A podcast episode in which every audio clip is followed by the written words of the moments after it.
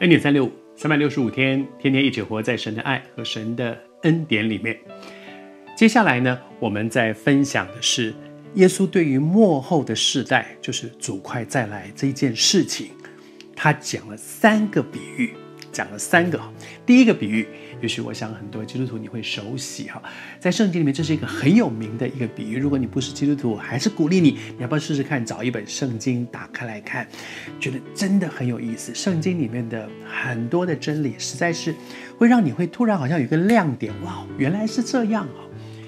这个比喻呢，是可能大家不少人熟悉的。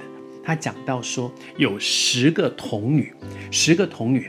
在预备一个婚礼，这个是当时在巴勒斯坦那个地方的一个风俗，就是结婚的时候呢，都有一些童男童女，这些十个童女呢，就在那个迎亲的宴席外面呢，在那里预备，然后等到新郎来了，新郎来的时候呢，他们就陪着新郎一起进去，然后呢，那个宴席的大门就关了，关了以后，后面再来的迟到的人就不能进来了。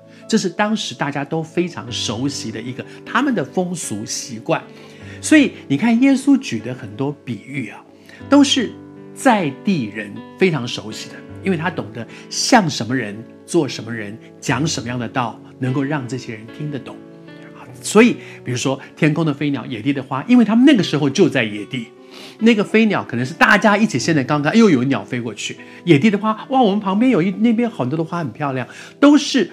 听这些信息的人的共同经验，而现在他讲的这个比喻也是大家共同的经验，因为在那个时候，在那个地点，那些人都知道，哦，这就是我们习以为常的事情嘛。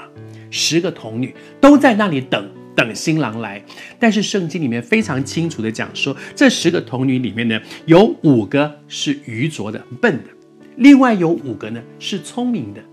而到底什么是愚拙，什么是聪明呢？是看他们怎么预备，他们怎么样来预备哈。但是这这十个人不是有的人预备，有的人不预备哦，那是懒惰跟勤快。这些人都在预备，可是预备什么呢？